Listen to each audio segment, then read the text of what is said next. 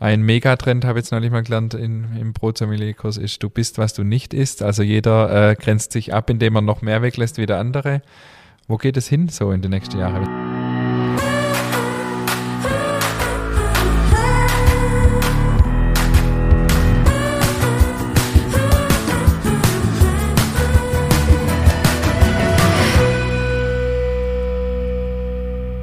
Hallo und herzlich willkommen zu einer neuen Folge unseres Podcasts Nachtschicht. Mein Name ist Ingmar Grimmer und ich freue mich sehr, dass wir heute wieder zu dritt sind.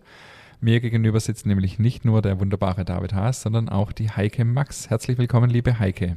Auch ein herzliches Willkommen von mir. Ich freue mich, dass ich hier sein darf. Schön, auch ein äh, wunderschönes Hallo von mir. Ich freue mich echt, dass du da bist, weil äh, wir haben tatsächlich ein, ein Frauenproblem. Wir haben zu wenig Frauen bei uns im Podcast und von dem her freue ich mich sehr, dass wir heute Frau Nummer zwei im Pod, äh, in unserer Interviewfolge drin haben. Aber die Heike ist nicht nur da, weil sie eine Frau ist, sondern Heike steht schon ganz lang auf unserer Liste, ich glaube ja. schon von Anfang an.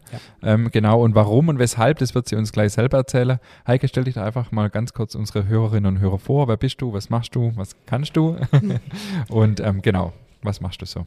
Ja, ich bin von Beruf Diätassistentin, das heißt, ich mache Ernährungsberatung, lebe in Uttenhofen, lebe dort mit meinen zwei fast erwachsenen Mädchen. Ja, arbeite im Klinikbereich, sowohl für eine Krankenkasse und auch selbstständig.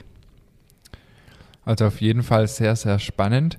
Ähm, bevor wir in das Thema einsteigen, kannst du uns ein bisschen erzählen, wo kommst du her, was ist so dein Hintergrund, wie bist du aufgewachsen mit dem Thema Genuss, Essen und wie kamst du dann auch so ähm, zu dem Beruf, den du jetzt ausübst?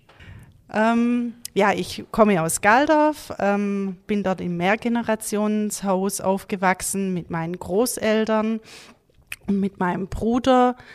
Wir haben dort gelebt, ähm, haben einen eigenen Garten gehabt, haben oft alles selber produziert. Meine Mama hat eigentlich alles selber gemacht und ja, wie ich zu meinem Beruf dann kam, ich habe selber gern gekocht, oft mit meinem Opa zusammen, war dann auf dem EG und irgendwann, ja, ging der Weg dann weiter in die Richtung Ernährung.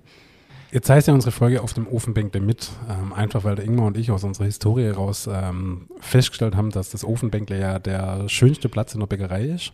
Und deshalb haben wir gedacht, wir laden virtuell unsere Gäste mit ein aufs Ofenbänkle. Ähm, Gibt es für dich eine Assoziation mit dem Ofenbänkle, eine Verbindung, irgendwas? Hast, bist du überhaupt schon mal auf dem Ofenbänkle gekocht?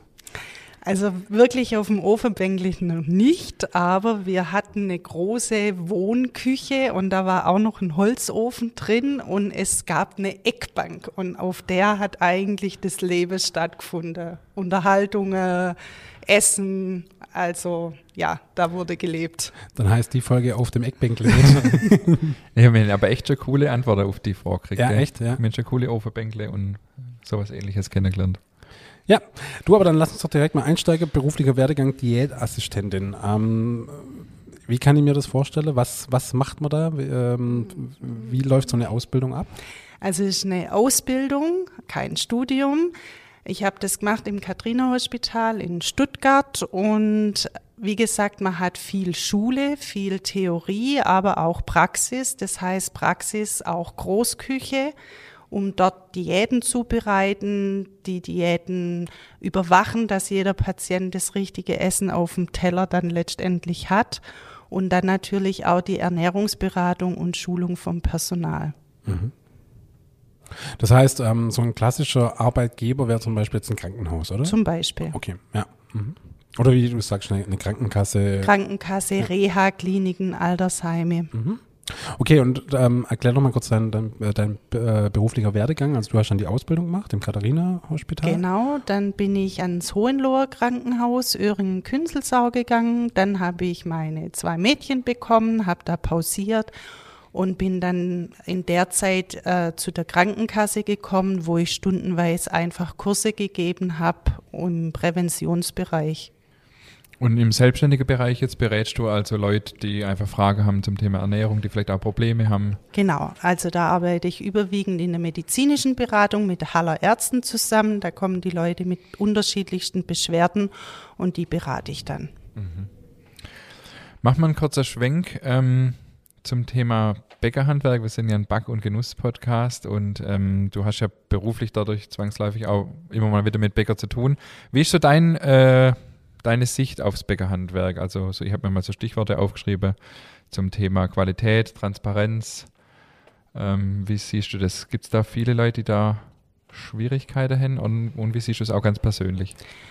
Also ich denke, in Deutschland haben wir recht gutes Bäckerhandwerk, weil wir haben, finde ich, die größte Vielfalt. Ich, das merkt man immer, wenn man im Urlaub ist. Dann vermisst man doch das eine oder andere Brot oder die Brezel. Transparenz ist vielleicht für manche, die wo kein Hintergrundwissen haben, manchmal schwierig und auch liegt vielleicht manchmal auch an dem Personal. Also man muss den Leuten, wenn sie bei mir sind, schon Informationen mitgeben, um vielleicht gezielt mal nachzufragen, dass sie Transparenz bekommen. Und ähm, hast du konkret Leute, oder wahrscheinlich ja schon, die einfach Schwierigkeiten dann haben, Brot zu vertragen? Ja, also die letzten Jahre schon gehäufter. Ob das dann tatsächlich so ist, das stellt sich dann immer raus. Mhm. Aber ja, die Leute haben schon oft oder klagen über Beschwerden im Magen-Darm-Bereich, dass sie bestimmte Produkte jetzt nicht mehr vertragen. Und mal weg vom Bäckerhandwerk ganz allgemein gefragt, jetzt mal dich als Fachfrau, wie wichtig ist Brot in der menschlichen Ernährung? Also ich sehe es als Grundnahrungsmittel eigentlich nicht wegzudenken. Hauptlieferant von Kohlenhydraten, Ballaststoffe und ist ja eigentlich auch ein günstiges Lebensmittel. Und ich, also es gehört dazu. Und warum vertrage dann so viele Leute kein Brot mehr? Ist es tatsächlich so, dass es in, sich gehäuft hat in den letzten Jahren? Also es häuft sich und meine Aufgabe ist dann immer in der Anamnese nachzufragen, ja, was steckt vielleicht dahinter? Auch diagnostisch mit dem Arzt steckt tatsächlich eine Allergie oder die sogenannte Zöliakie dahinter. Dann gibt es die Begriffe wie Weizen- oder Glutensensitivität und da muss man halt abklären, ja, inwieweit trifft es zu. Aber oftmals spielen da halt Stress, andere Dinge auch eine sehr große Rolle. Die Lebensgewohnheiten, das Essverhalten. Und wenn man das vielleicht ändert, dann stellt man fest, ich kann jetzt vielleicht doch eine Scheibe Brot wieder vertragen. Okay, also viele Umstände, die quasi gar nichts mit dem Brot an sich zu tun haben, genau. die werden angeschaut, äh, verändert. Wie hoch ist der Prozentsatz von den Leuten, die dann aufgrund Veränderung von anderen Umständen doch wieder Brot essen können. Kann man das grob sagen? Prozentual schwierig, aber ich sage mal, eine richtige Zöliakie haben nur 0,3 Prozent von der Bevölkerung. Also eine Zöliakie ist eine Unverträglichkeit, oder? Nein, das ist das Krankheitsbild, wo wirklich das Gluten Schäden an den Darmzotten macht. Ja, wir lernen das auch äh, immer auf der Schule, dass es ja nur ganz wenig sind, aber in der Praxis sind es tatsächlich halt viel, viel mehr, die äh, sagen, sie hättet oder ich glaube, das ist viel Halbwissen auch im Umlauf. Also es gibt viele Leute, die sagen, ja, ich hab, ja, die sagen nicht direkt Zöliakie, aber ich sage, ich habe eine Glutenunverträglichkeit, aber Dinkel kann ich essen oder so, das ist so der Klassiker. Genau, ähm, aber also das ist, glaube viel. Dinkel enthält ja genauso Gluten. Ja. Aber ich denke, da wurde ja viel auch mit medial Bücher, wo ein Weizen mhm. verpönt. Ja. Ähm, ja, und das lesen natürlich die Leute und deuten dann so ihre Symptome. Das, das Verrückte ist ja, dass die Leute denken, wenn sie sich glutenfrei ernähren, dass sie sich gesünder ernähren. Das ist, glaube ich, oft auch. Äh und ist aber eigentlich ein Widerspruch, ja. weil es fehlen die Ballaststoffe und bestimmte Mineralstoffe. Eigentlich können sie so in einen Mangel rutschen. Mhm. Ja, das ist das Verrückte dran. Ja, okay. Deswegen war es mir heute so wichtig, dass wir über das Thema mal sprechen. Ja, voll. Also ich finde das super. Hochspannend heute. Das ist echt ein riesiges Thema, würde ich sagen. Lass uns das hier mal äh, ansprechen. Ähm, genau, wir, wir, haben eine kleine Schnellfragerunde für dich äh, vorbereitet. Äh, das sind entweder oder Frage. Wir machen das einfach immer im Wechsel. Äh, ich starte direkt mal mit äh, Weizen oder Dinkel. Ganz egal. Ich mag Dinkel lieber. Brezel, Vollkorn oder klassisch? Klassisch. Äh, Rot oder Weißwein? Weiß. Und die letzte Frage, vegetarisch oder vegan? Vegetarisch. Bist du Vegetarierin? Nein. Okay. Wäre auch noch ein spannendes Thema. Ja. Vegetarisch oder vegan? Oder? Nee, dass sie als äh, Fachfrau für Ernährung keine Vegetarierin ist. Äh, ja, warum?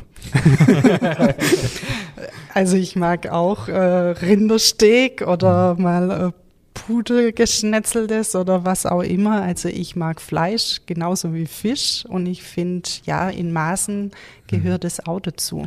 Spricht aus ernährungsphysiologischer Sicht in Maßen nichts dagegen? Nein, oder? nein. Mhm. Im Gegenteil ist es, ähm, ist es wertvoll. Also, weil man hört ja auch oft, dass der menschliche Körper gar nicht dafür gemacht ist, äh, ausgelegt ist. Ähm, also es gibt ja immer, ist ja wie mit allem, es gibt immer zwei Meinungen dazu. Aber aus ernährungstechnischer Sicht ähm, beinhaltet tierische Produkte Dinge, die man einfach für das, für die Ernährung braucht. Natürlich als Eiweißlieferant. Ich meine, ich kann es jetzt auch wieder widerlegen, indem ich sage, es gibt genügend Lebensmittel aus dem pflanzlichen Bereich, wo uns Eiweiß liefern. Bräuchte ich jetzt das Fleisch auch nicht, aber natürlich gehört es dazu. Und es ist wirklich das Maß, was ich esse. Ja, okay. Mhm. Ich habe mal so eine grundlegende Frage. Ähm, was, was ist überhaupt gesunde Ernährung? Also es gibt ja so viele Ernährungsformen, äh, keine Ahnung, Low Carb und was es da alles gibt. Ähm, ist es total individuell, dass man sagt, ähm, für der eine ist vielleicht das das Richtige und für der andere das?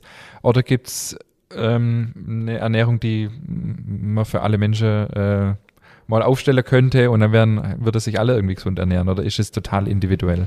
Also ich würde sagen, es ist individuell. Also ich habe so einen Slogan, jeder isst, was er isst. Und das so in Klammern, dieses Doppel-S dann da zwischendrin. Also man muss wirklich immer gucken, was bringt derjenige mit? Hat er vielleicht schon irgendwelche Fettstoffwechselstörungen oder erhöhte Harnsäurewerte? Hat er mehr Gewicht? Einfach zu gucken, ist eine Frau, wo vielleicht Schwangerschaft hat, stillt, ist ein Kind. Also es muss wirklich passen. Und es spielt auch immer ein Stück weit, was mir wichtig ist, auch die Biografie, also die S-Biografie, eine wichtige Rolle. Das heißt? Wenn ich jetzt als Kind gewohnt bin, mir schwabe, dass es jetzt halt Kartoffelsalat mit Maultasche gibt, ähm, wird nie in eine Low-Carb-Kost reinpassen. Oder wenn man auch Leute hat mit ja, die kommen aus Ungarn und so weiter. Da kann ich jetzt nicht einfach mit Empfehlungen denen irgendwelche Gerichte streichen. Man kann es erklären, man kann optimieren, aber das gehört einfach schon auch dazu. Und speziell mal nachfragt äh, nach Low Carb, das ist ja so ein Thema, das uns Bäcker ein bisschen Probleme bereitet, wenn jemand da sehr überzeugt ist davon. Was ist da die, deine fachliche Meinung dazu? Also die DGE, das ist die Deutsche Gesellschaft für Ernährung, die sagt jetzt, die verbietet es jetzt nicht, aber hebt es jetzt auch nicht besonders hervor, sondern die sagt zwar nur, für wen es nicht geeignet ist, also Kinder, Teenager, Schwangere, Stillende, weil einfach da vom Nährstoffbedarf das nicht optimal wäre. Und meine Beobachtung ist immer so, Low Carb definieren auch immer viele falsch. Also, dass er einfach, hm, nehme ich ein Beispiel, wenn ich Ernährungsprotokolle angucke, dann essen die meisten viel zu viel Kohlenhydrate. Das heißt, wenn ich die schon auf die Normalempfehlungen bringe, wäre das für die eigentlich schon Low Carb. Und die ganz strenge Low Carb, ja, da muss man einfach gucken, trinken die genug, haben sie genügend Obst, Gemüse drin, um ihre Ballaststoffe zu decken. Und das sind dann, was viele einfach auch nicht ja, sehen, wissen und auch dann tatsächlich richtig machen. Mhm. Und dieses Thema, dass man abends äh, kein Brot mehr essen soll, ist da was dran? Gebe ich auch nicht generell, oder? Auch nicht generell, nein. Mhm. Also es kommt auf die Gesamtzufuhr an. Natürlich, wenn ich äh, abends jetzt die Kohlenhydrate, da laufe ich vielleicht keinen Marathon mehr oder gehe jetzt eine Runde joggen, dann brauche ich jetzt nicht die Kohlenhydrate als Energielieferant, wenn ich nur auf dem Sofa rumlümmel. Aber ich nehme ein Beispiel von mir, wenn ich jetzt abends Low Carb essen würde und kein Brot, dann renne ich zwei Stunden später zur Schokolade und dann denke ich, wo habe ich dann die Kohlenhydrate gespart? Und wenn ich jetzt meine Scheibe Vollkornbrot dazu habe, dann bin ich so rundum zufrieden und habe sogar noch die besseren Kohlenhydrate wie jetzt vom Zucker her. Vollkorn ist auch gleich ein gutes Stichwort. Ähm, ist das die bessere Art von Brot, kann man das so sagen? Würde ich sagen, ja. Also einmal, ich finde es schmackhafter. Dann habe ich die Ballaststoffe drin, wo wir einfach schauen müssen, dass wir die ausreichend zu uns nehmen. Vitamine, Mineralstoffe unterschätzen auch viele, weil ich habe halt in einem hellen Brot fast 80 Prozent Verlust von Vitaminen, Mineralstoffen. Und dann habe ich so eigentlich eine Win-Win-Situation. Mhm. Aber bei der Brezel da muss es helles sein. Natürlich. Oder ich würde jetzt auch sagen, auch ein Hefezopf oder so irgendwas, wo ich einfach sage, da muss ich einfach auch wieder das Maß bestimmen lassen, dass ich mir jetzt am Wochenende die Brezel gönne oder der Hefezopf. Also den würde ich, ich habe es auch schon mit Vollkorn gemacht, aber ja, da ist mir der normale dann lieber. dann lieber nicht so viel vom Normaler, oder? Und genau. Wir gehen äh, in die nächste Sätzebeenderrunde, oder? Ja, direkt. Du darfst äh, uns ein paar Sätze beenden. Die haben wir dir auch nicht im Vorfeld zugeschickt, damit es ein bisschen spannend bleibt. Fängst du an? Äh, ja, genau. Ernährung ist Schön und Leidenschaft. Brot ist Genuss. Podcast machen ist schön. Wenn ich eine Backware wäre, dann wäre ich ich glaube eine Brezel. Wenn es schnell gehen muss, darf es auch mal Fastfood sein? Ja oder nein? Ja. Oh, okay, das hat mich jetzt äh, überrascht. Kommt auf an, was für Fastfood, oder? Genau. Ja.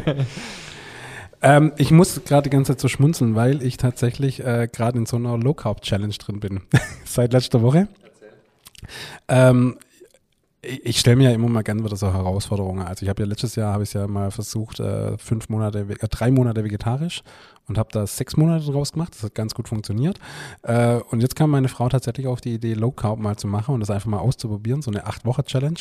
Erstaunlicherweise geht es ganz gut tatsächlich. Also ähm, am Wochenende fällt es mir schwerer wie unter der Woche.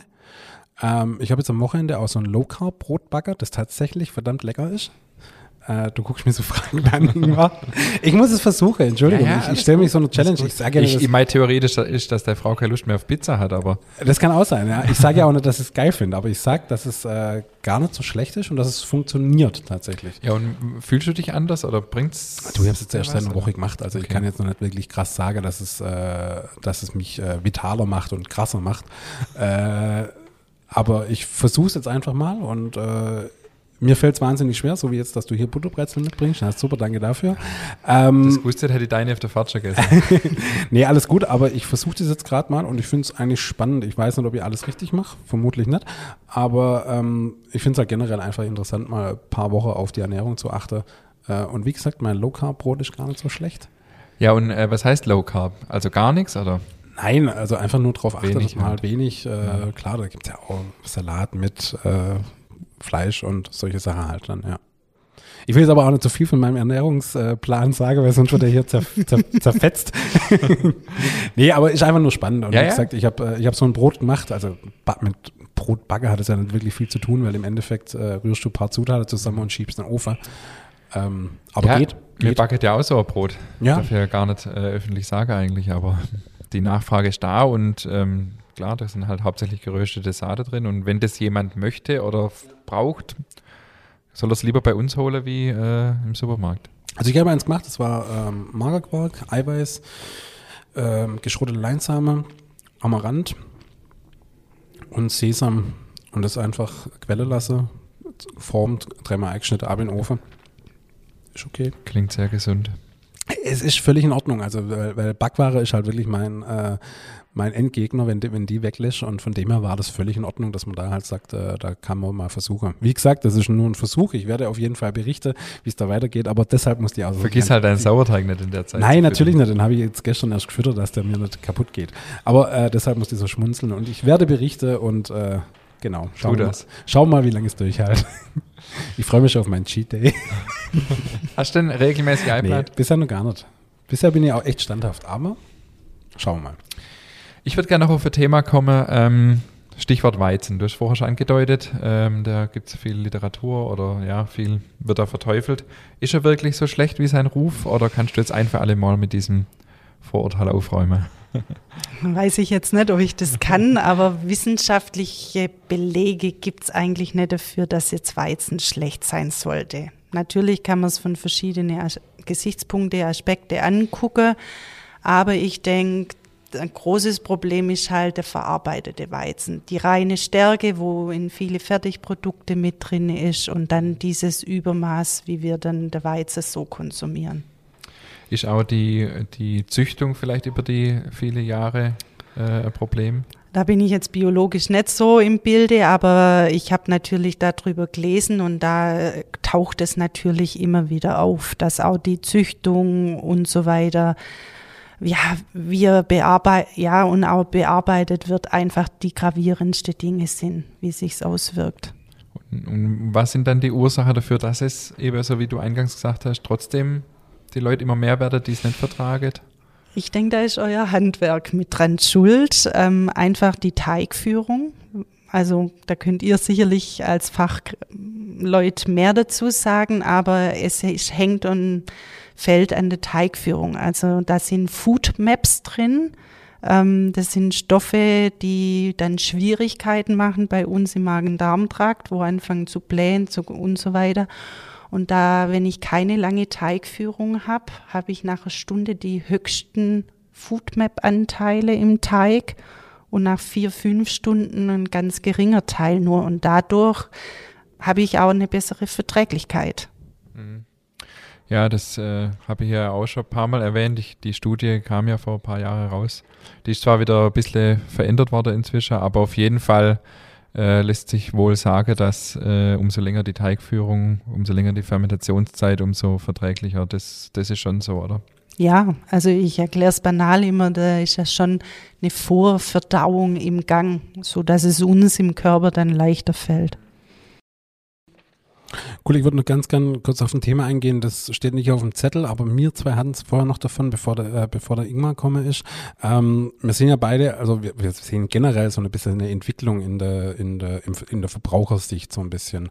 Ähm, die Leute essen wieder bewusster, geben doch mal wieder ein bisschen mehr, mehr Geld fürs Essen aus. Ähm, du hast ja auch gesagt, du stehst da total dahinter und findest das gut. Ähm, Denkst du, wo, woran liegt es, dass, dass die Entwicklung wieder kommt, das Bewusstsein für das gute Essen? Liegt es auch ein bisschen dran, dass die Unverträglichkeit ein bisschen, die Unverträglichkeit in Anführungszeichen ein bisschen aufkommt wieder? Also woher kommt der Trend, dass die Leute wieder bewusst drauf achten? Vielleicht schon Ursache, weil manche Unverträglichkeiten haben. Das heißt, die müssen dann wieder selber was herstellen und so, dass sie wissen, was ist drin in meinem Brot oder ja in meinen Gerichten, dass sie das selbstverantwortlich, eigenverantwortlich das Ganze machen. Ich denke aber auch so, bestimmte Social-Media-Kanäle, Influencer und so weiter, gibt's Rezepte oder irgendwelche Kostformen, wo die Leute vielleicht auch Lust kriegen, wenn sie das da sehen, bildhaft oder beworben wird, ja, dass da ja der Trend einfach wieder mehr dazu geht. Jetzt wird mich noch ein bisschen was so aus deinem praktischen Alltag äh, interessieren. Du hast vorher ja schon gesagt, du kriegst dann immer wieder äh, Besuch von Leuten, die einfach Brot nicht mehr vertragen oder auch vielleicht denken, sie vertragen es nicht oder bestimmtes Brot nicht vertragen. Ähm, hast du ein Beispiel, wo du dann wirklich Leute auch helfen konntest, die dann Brot wieder essen konnten aufgrund von einfach ja verschiedene Dinge, die du gemeinsam mit den Leuten verändert hast? Mhm. Also wenn ich die da habe und alles erfragt habe und merke, dass jetzt nicht eine Zöliakie oder Allergie vorliegt, sondern das sogenannte Reizdarmsyndrom mit unterschiedlichen Unverträglichkeiten, dann ist es einfach zu gucken, die Toleranzgrenze auszutesten von den Lebensmitteln, was die Patienten vertragen oder nicht. Und da spielt aber auch oft die Rolle, dass die Leute ja oft schon viele Jahre unter den Symptomen leiden mit starken Bauchweh, Übelkeit, Durchfälle mit mehr wie zehnmal am Tag. Und dann haben die natürlich auch Angst vor dem Essen oder auch Angst, was Neues zu probieren. Und dann ist es auch oft meine Aufgabe, denen ein Stück weit die Ängste zu nehmen oder wieder hinzuführen an bestimmte Lebensmittel, dass sie sagen, okay, ich vertrage da doch vielleicht jetzt nicht ein halbes frisch gebackenes Brot auf einmal, aber zumindest wieder mal in Genuss zu kommen, eine Scheibe zu essen. Mhm. Und ähm, wie, wie geht es den Leuten, wenn die tatsächlich dann mal wieder dahin kommen, dass sie Brot essen können, wenn die jahrelang äh, darauf verzichten Ja, die mussten? sind dann natürlich mega glücklich, weil es einfach auch die Vielfalt vom Essen wieder erweitert, weil die haben ja oft totale Einschränkungen, ob das jetzt an Gemüsesorte sind, Obst lassen sie manchmal komplett weg wegen der Angst vor dem Fruchtzucker. Dann kommt die Weizenunverträglichkeit in Anführungszeichen dazu und dann kann man sich schon vorstellen, wie eintönig so ein Tag aussieht an Essen.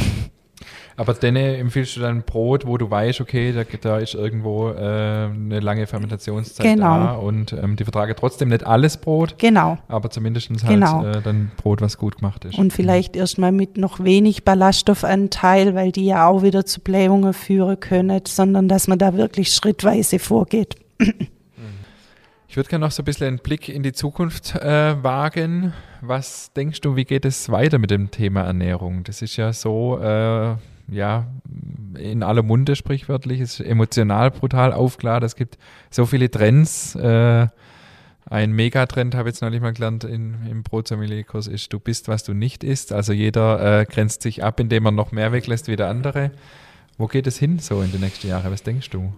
Also ich denke, Ernährung wird immer Thema sein in der Gesellschaft, ob das jetzt dieses, ja, in, dass man sich in den Vordergrund stellt, jetzt vertrage ich das nicht oder jenes nicht, um Aufmerksamkeit zu kriegen, aber auch natürlich, ähm, dass Neues erforscht wird oder dass man vielleicht auch sagt, wir haben jetzt auch jahrelang war man abhängig von bestimmten industrielle Produkte, dass man jetzt vielleicht auch wieder sagt, zwecks CO2-Abdruck etc. vielleicht auch mal sagt, ich mache wieder vieles selber oder produziere dadurch auch weniger Müll.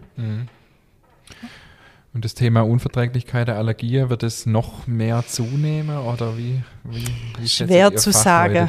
Also schwer zu sagen. Eine große Rolle spielt ja natürlich da unser Darm und den müssen wir gesund halten. Ob das das Mikrobiom ist, also diese Darmbakterie, was da drin ist, was auch wichtig jetzt ist in Corona-Zeiten fürs Immunsystem. Und da muss man schon sagen, ja, äh, das ist das Allerwichtigste, mit einer guten Ernährung, mit einem guten Lebensstil, das aufrecht zu Mhm. erhalten, gesund zu halten.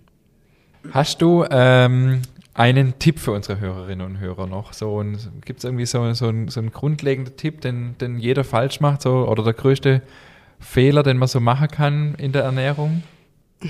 Spontan finde ich immer ganz wichtig, dass man sich Zeit nimmt zum Essen. Also wirklich eine Essenspause auch macht, ähm, wenn man im Job ist, wirklich auch weg vom Arbeitsplatz geht. Energietanke in Form von Nahrungsaufnahme, aber auch dann Krafttanke mental. Und da ist dieses wirklich weggehen. Und dann habe ich auch Genuss und kann achtsam essen und bin dann auch wirklich nicht nur im Bauch satt, sondern auch mental satt. Und das finde ich, würde ich jedem mitgeben in unserer stressigen Gesellschaft, dass man das wieder mehr wertschätzt und auch versucht einzuhalten.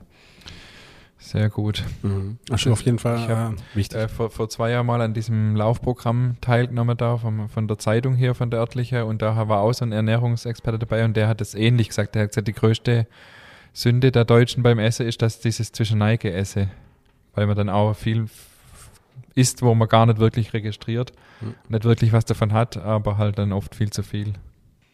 Ähm, du ähm, nehme ich mich direkt mit. Ich bin so der typische auf die Hand und los geht's und weiter geht's Ja. und äh, während dem Arbeiten noch nebenher ein bisschen was esse. Das ist völlig, völlig fatal und völlig falsch. Wir hatten heute ein paar Kranke äh, bei uns in der Bäckerei. Es geht gerade brutal rum und ich habe ja auch nur äh.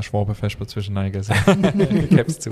Ja, nee, und ich, ich finde, das ist auch wichtig und vor allem finde ich es auch wieder hochspannend, dass es doch wieder mental und äh, alles zusammenhängt. Also man muss das immer als großes Ganzes sehen. Mhm. Und das finde ich immer so das Spannende an dem Thema. Und ich finde, Ernährung ist tatsächlich so ein Ding, man achtet ja mal kurz wieder drauf, dann achtet man wieder nicht drauf. Und Dann machen wir acht Wochen Low Carb. Ja, genau, macht man mal acht Wochen Low Carb, drei Monate vegetarisch, solche Sachen.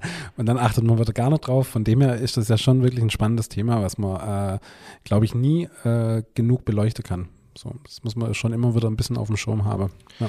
Ja, ich fand es jetzt heute super spannend, äh, dass wir das jetzt heute mal so ein bisschen aus der äh, Brotsicht mal von einer Experte, von einer Expertin uns näher bringen lassen durften. Und ich denke, da war vieles dabei. Ja, auf jeden Fall. Ich habe noch, äh, oder wir haben noch zwei Fragen an dich. Äh, kann man Nutella mit Laugewickle essen? Ja. ist eine gute Kombination, oder? Ja. Okay. Und äh, wenn, macht man dann noch Butter drunter? Mache ich sogar manchmal auch. okay, Und das von der Ernährungsexpertin. Also Ja, jetzt können wir okay. aufhören mit der Frage. Okay. Jetzt äh, wird die Frage begraben für immer und ewig. Wir hatten übrigens, das muss ich noch schon zu dem Thema sagen, äh, letzte Woche äh, unsere Abschlussprüfungen im Brotsommelier-Kurs und da war ein Thema Food Pairing. Und da äh, musste ich erklären, warum Nutella und Laugengebäck zusammenpassen soll. Okay. Äh, gib die fachliche Antwort los. Ah, das du hast jetzt ja die einmal. weiß ich nicht mehr, was ich da gesagt habe. Warum hast du, warum hast du, Kindheitserinnerungen. warum hast du da kann niemand was dagegen sagen. warum hast du eigentlich da nicht deine So- Sommelierarbeit drüber geschrieben? Ja, Das wär ein cooles das Thema ein cooles gewesen. Thema gewesen. Ja. Naja. Aber weiß nicht, ob es so ergiebig gewesen wäre. Ich hätte das Vorwort geschrieben. okay, Heike, vielen Dank. Du hast jetzt noch die einmalige Chance, äh, Werbung für dich zu machen. Wo erfährt man äh, viel über dich, wenn ich jetzt äh, Bock habe, äh, mich mit dem Thema Ernährung mit dir auseinanderzusetzen? Wie komme ich an dich ran? Ähm, wo findet man dich? Wo kriege ich mehr von dir? Also ihr könnt mich natürlich über Google finden. Ähm, wenn ihr Ernährungsberatung Schwäbisch Hall googelt, da findet ihr mich. Oder natürlich arbeite ich auch mit Haller Ärzten zusammen. Wenn ihr tatsächlich diagnostische Beratung braucht, dann sprecht auch da gern eure Ärzte drauf an, wo ihr fachliche Ernährungsberatung bekommt. Bist du da exklusiv oder gibt es da. Nein, es gibt mehrere. Ich bin sogar auch in einem Netzwerk, das nenne ich jetzt hier auch. Das nennt sich Netzwerk Dr. Ambrosius. Das ist Deutschlands größtes Netzwerk an Ernährungsfachkräfte. Wir haben alle eine Ausbildung oder sogar Bachelor, Master bis hin zum Doktortitel in Ernährungswissenschaften, denn Ernährungsberatung darf in Deutschland jeder machen. Dürftet auch ihr machen. Das ist nicht geschützt. Ah ja, neue Geschäftsidee. Ja, let's go. Und von daher ist es für einen Laie oft auch wirklich schwierig. Wer hat wirklich eine Ausbildung oder ein Fachwissen wirklich dahinter, was auch fundiert ist und von der Qualitätssicherung und auch Kassen anerkannt ist. Ist das ein Problem? Weil das ist ja äh, ein Riesenthema. Ja, natürlich. Jeder darf Ernährungsberatung machen und jeder berät dann halt, keine Ahnung, traditionell chinesische Medizin, ayurvedische oder nur Low Carb oder was auch immer an Abnehmprogramme gibt. Ähm, ja, da ist kein Schutz da. Und Okay, also kann ich mir jetzt fünf YouTube-Videos reinziehen und danach sagen, ich bin jetzt ein Ja. großer Ernährungsberater. Ja. Die halbe Stunde hat doch jetzt gereicht. ja, ja. Ja, das ist natürlich Und schwierig. Okay. wie halt, gesagt, dadurch, dass es so viele Leute gibt, die da Bedarf dran haben, sind da bestimmt auch viele unterwegs, die halt das Ja. dann anbietet. Hm. und gerade wenn man Ernährungsberatung googelt, dann kommen natürlich alle dann letztendlich drauf. Okay, also als Tipp halt einfach auch, wenn man sich äh, auf den Weg macht, eine Ernährungsberaterin zu suchen, dann sollte man vielleicht schon auch mal ins Impressum reingucken und das auch hinterfragen, Genau. wo kommt die Ausbildung her, wo kommt das Wissen her, was natürlich schon auch Sinn macht. Genau. Okay. Deswegen haben wir den Podcast ja nicht der Leute gemacht, sondern wir hatten heute äh, die Heike zu Gast. Weil mir hätte uns das ja nicht der Leute zutraut. Ich habe eh keine Ahnung, also bitte. Deswegen machst du auch Low Carb. Richtig. genau, Okay. deshalb versuche ich das jetzt mal aus. Wunderbar. Liebe Heike, vielen herzlichen Dank. Ja. War hochspannend. Ja, Ja, nichts mehr dazu zu sagen. nichts mehr dazu zu Okay. sagen. Ne? Nee, also vielen Dank, dass du dir die Ja. Zeit genommen hast. War echt spannend. Wie, wie gesagt, wir hatten das von der ersten Stunde auf dem, äh, auf dem Schirm, dass wir mal auf jeden Fall eine Ernährungsberaterin hier im Podcast haben wolltet. Äh, vielen, vielen herzlichen Dank. Ähm, Ingmar darf auch noch was sagen. Ja, von meiner Seite auch. Vielen Dank. Ich habe es ja vorher schon gesagt, ja. Und der David hat es jetzt auch nochmal gesagt. Mir hat es schon lange vor und ähm, schön, dass es jetzt heute geklappt hat. Und ähm, was mich natürlich besonders freut, es gibt ja viele äh, Ernährungsberater draußen, wie wir gerade schon festgestellt haben. Ähm, und oft ist das Brot und der Weizen so ein bisschen äh, in Verruf. Mich hat es gefreut, dass du, mit heut, dass du damit heute ein bisschen aufräumen konntest. Und genau, ich hoffe, der eine oder andere da draußen war da auch was Spannendes dabei. Ja, ich bedanke mich auch. War für mich Neuland hier, den Podcast mit euch zu gestalten, aber hat wirklich Spaß gemacht und habe mich gefreut, dass ich hier sein durfte. Wunderbar. In diesem Sinne, bis nächste Woche. Bis nächste Woche. Ciao.